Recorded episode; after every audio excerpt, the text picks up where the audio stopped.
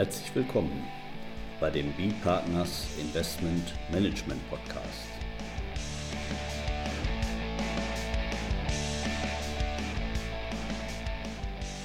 Immer wieder Mittwochs, kurzer Wochenrückblick, was in unserer Beratungspraxis besonders interessant war. Unser Thema heute: BMF-Schreiben zu Kapitalrückzahlungen aus Drittstaaten. Mit Friederike Schmidt, Partner bei B-Partners. Und Carsten Bödecker, ebenfalls Partner bei B-Partners. Ja, Frau Schmidt, da haben Sie uns ja jetzt ganz frisch was mitgebracht aus dem BMF. Das ist ja eine lange Geschichte gewesen und äh, mit viel Rechtsprechung zwischendurch. War jetzt nicht so, dass man jetzt so gar nichts hatte, aber eben nichts von der Finanzverwaltung. Und jetzt haben wir was. Vielleicht vorab. Sind Sie zufrieden? Ja, das kann man so zusammenfassen. Es hat ja sehr lange gedauert, ähm, dass das BMF sich geäußert hat, wie es sich zu Kapitalrückzahlungen aus Drittstaaten, Kapitalgesellschaften stellt. Das Ergebnis muss man aber schon als ähm, erfreulich zusammenfassen. Es ergibt jetzt endlich Rechtssicherheit, dass auch das Ministerium die gefestigte Rechtsprechung des BFH anerkennt. Vielleicht können wir da am Anfang mal so ein bisschen weiter ausholen, wo, worum geht das überhaupt? Ich sage, falls ich da jetzt irgendwie was Falsches sage, unterbrechen Sie mich.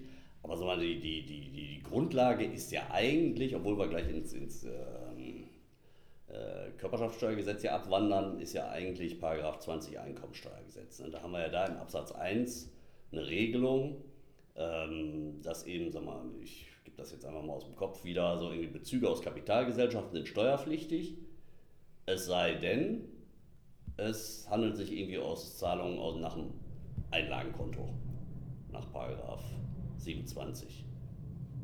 Körperschaftssteuergesetz. Das ist ja mal der, der, der, der Ausgangspunkt. Also mal ganz früher war das ja mal so, also war, war ja klar, dass wir, Zahlungen des Gesellschafters in die Kapitalgesellschaft, ähm, dass die steuerlich neutral sind und umgekehrt der Weg, wenn das wieder rauskommt aus der Kapitalgesellschaft, dass es auch steuerlich neutral ist. Ne? Und, und dann kam das ja mit diesem Einlagekonto, weil man da ja gerade auch so bei diesen ausländischen Gesellschaften befürchtet hat, dass da vielleicht irgendwie was zurückkommt, was meinetwegen irgendwie aus, aus, aus Gewinn jetzt eingestellt wurde, mal zunächst in Rücklage und, und nachher wird das irgendwie plötzlich, kommt das als Einlagenrückgewehr raus. Das wäre natürlich falsch, weil, weil der Gewinn muss ja einmal sozusagen als Dividende erstmal beim Gesellschafter landen. Und, und ähm, ja, da hat man sich ja denn dieses Einlagekonto da einfallen lassen. Und da wir Ausländer ja nicht, also innerhalb der EU, darf man nicht diskriminieren. Kapitalverkehrsfreiheit Drittstaaten kommen wir ja gleich noch dazu. Hat man das dann eben für alle gemacht, nicht? Auch, auch für die inländischen. Und deswegen muss man dieses besondere Einlagekonto dafür. Ne? Genau, und das ist eben seit der Umstellung vom Anrechnungsverfahren aus Teileinkünfteverfahren gesetzlich geregelt worden in Paragraph 7 des Körperschaftssteuergesetzes. Das ist aber auch eine Weile her, ne? Ja. Ich kann mich erinnern, als ich angefangen habe, da waren irgendwie äh, mit Herrn Ernst, der musste mir immer dabei helfen. Das nannte sich Tapete, kann das sein? Oder war das noch was anderes? Also da an der Stelle muss ich jetzt sagen, äh, oh, da ja, spielt ja, komm, das Alter stopp, jetzt eine Rolle, stopp, das habe ich gar stopp, nicht mehr gelernt. Stopp. Ja, okay, alles klar. Ich kenne das gar nicht mehr anders als 27 KSTG. Ja, okay. Aber äh, da war jetzt eben geregelt oder ist geregelt für die inländischen Kapitalgesellschaften, wie äh, ist mit Einzahlungen von Kapital umzugehen, die eben nicht in Nennkapitalzahlungen bestehen. Und insbesondere nicht, wie ist mit den Einzahlungen umzugehen, sondern wie ist mit den Leistungen umzugehen, die eben von der Kapitalgesellschaft an den Gesellschafter zurückerfolgen. Und während handelsrechtlich eigentlich ähm, Zahlungen aus der Kapitalrücklage immer steuerneutral sind, ist dies steuerlich eben nur dann der Fall, wenn es unter der besonderen Verwendungsreihenfolge des Paragraphen 27 erfolgt. Es darf sich also nicht um ausschüttbaren Gewinn handeln, sondern nur bei Verwendung des steuerlichen Einlagekontos ist eben auch beim Gesellschafter eine steuerneutrale Zahlung zu, äh, empfangen worden. Das kann natürlich für sich schon immer ein Thema sein. Ne? Dieses Abweichen dann von Handelsrecht und Steuerrecht. Denke ich jetzt an die, an die äh, RFBs, bei, wie man ja auch in Versicherungen. Wenn die da Rückstellung für Beitragsrückerstattung ist ja Grundlage immer eigentlich Handelsbilanz. Ne? Also ohne, dass wir das jetzt an der Stelle vertiefen, aber da, da kann eben diese Sachen auch schon auseinanderfallen. Ne? Da muss man dann noch mehr drauf achten. Aber gut. Genau, das ist im Inlandsfall schon nicht, nicht einfach. Ja.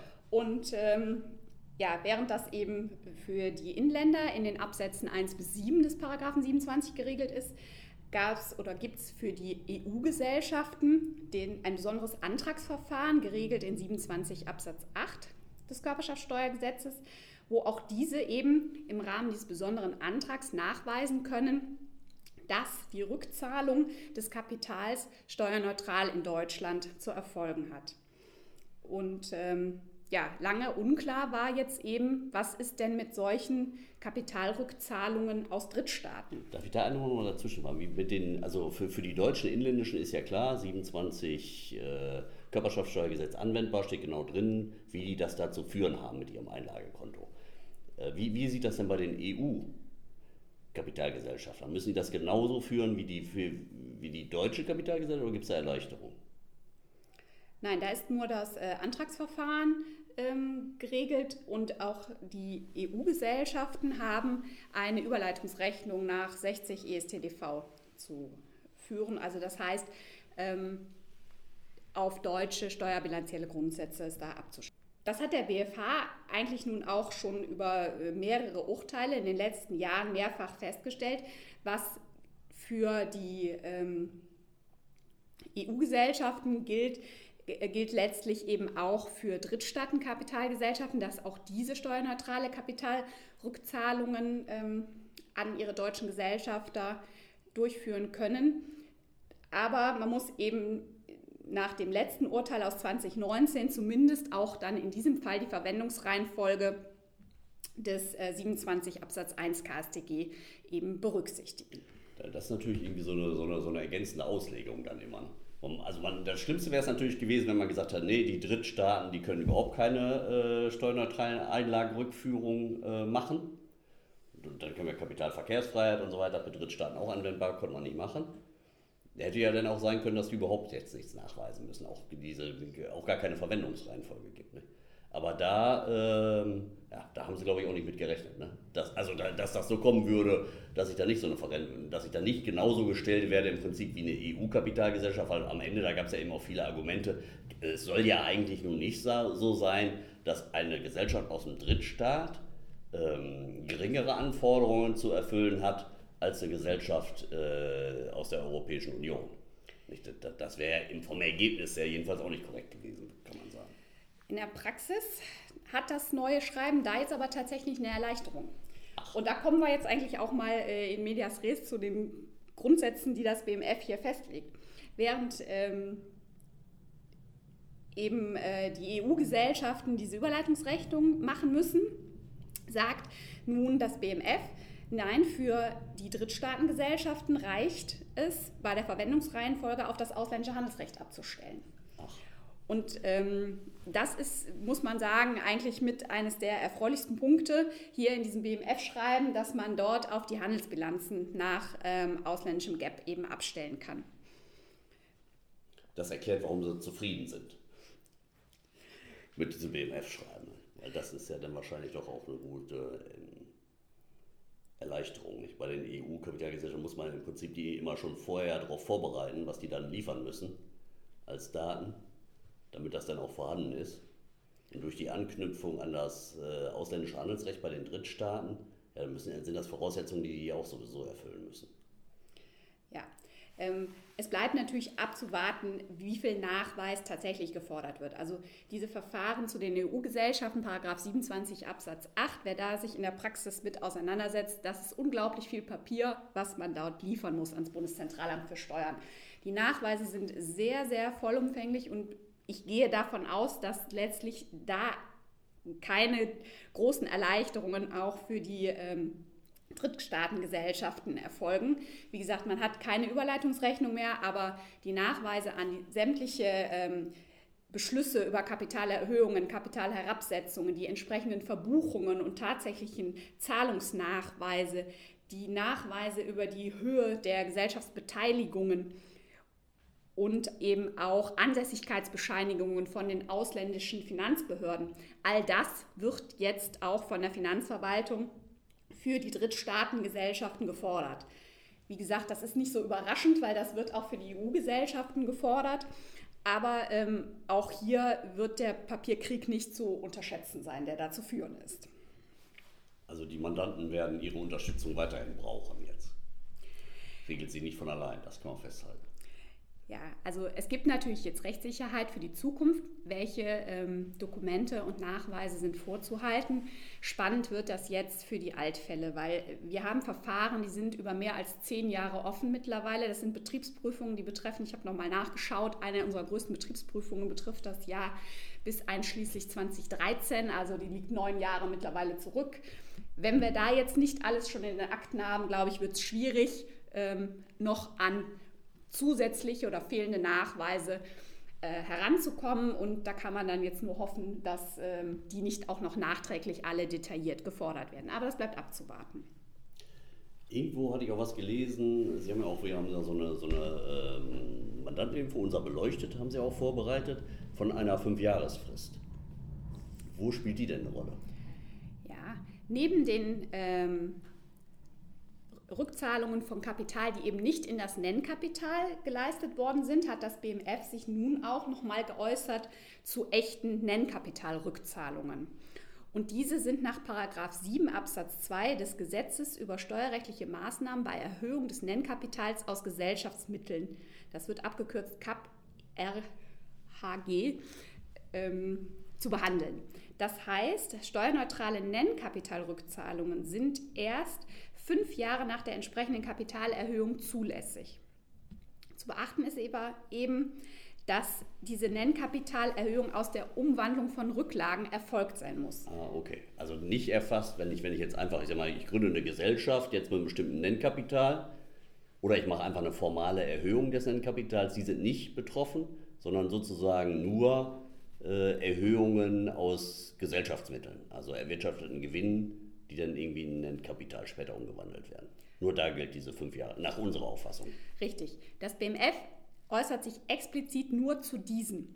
Ähm, unseres Erachtens ist damit aber eigentlich auch klar, ähm, die, echt, die echten Nennkapitalerhöhungen oder Herabsetzungen, die eben nicht aus dieser Umwandlung von Rücklagen stammen, die sind immer steuerneutral.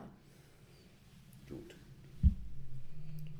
Ja, dann ist jetzt so, als man den, sind wir eigentlich jetzt, glaube ich, durch mit der, mit der Regelung. Nicht? Und man kann jetzt an die Arbeit gehen. Nicht? Man kann die Bescheide, die man hoffentlich offen gehalten hat, kann man jetzt abarbeiten mit diesem neuen BMF-Schreiben.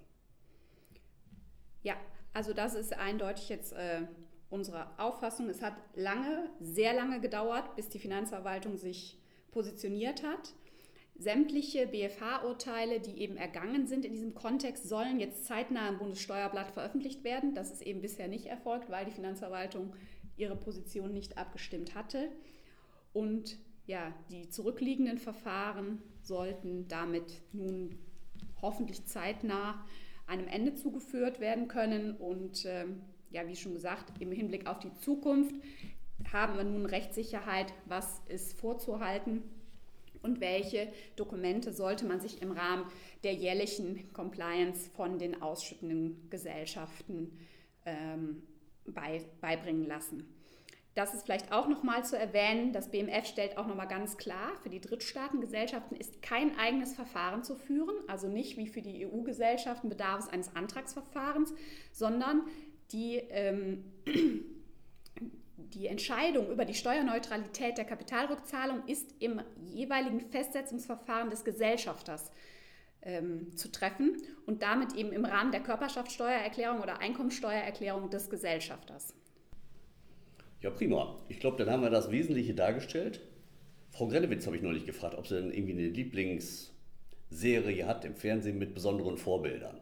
Da hatte ich auch schon äh, angesprochen hier Boston Legal, Suits, ähm, was gibt es noch? Ellie McBeal hatte, glaube ich, die Frau Grellwitz noch aufgefallen. Sie konnte sich aber nicht, sie, sie hat keine, keine besonderen Lieblinge da bei der Serie. Wie sieht das bei Ihnen aus, Frau Schmidt?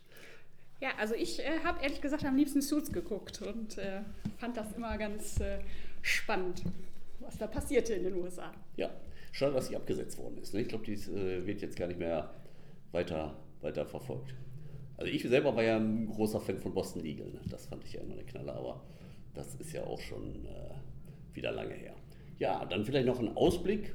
Beim nächsten Mal haben Sie ja auch schon wieder ein Thema. Da haben wir auch wieder noch ein weiteres beleuchtet, was demnächst druckfrisch an unsere Leser gehen wird in, in, in Printausgabe. Und das wollen wir auch im Podcast. Aber vielleicht können Sie schon mal so einen kleinen Ausblick geben. Ja, das BMF ist sehr fleißig äh, dieser Tage und hat auch ein neues Schreiben zu den Mitteilungspflichten nach 138 Absatz 2 für Beteiligungen an ausländischen Personengesellschaften und Kapitalgesellschaften veröffentlicht. Ja, und da möchten wir Sie informieren, was es da insbesondere für Neuigkeiten für die Fondsbranche gibt. Ja, prima. Ja, da können wir uns ja schon alle drauf freuen. Und, und dann bedanken wir uns an der Stelle jetzt hier für unseren, bei, unserem, bei unseren heutigen Zuhörern. Sagen vielen Dank und bis zum nächsten Mal. Bis dann. Tschüss. Tschüss.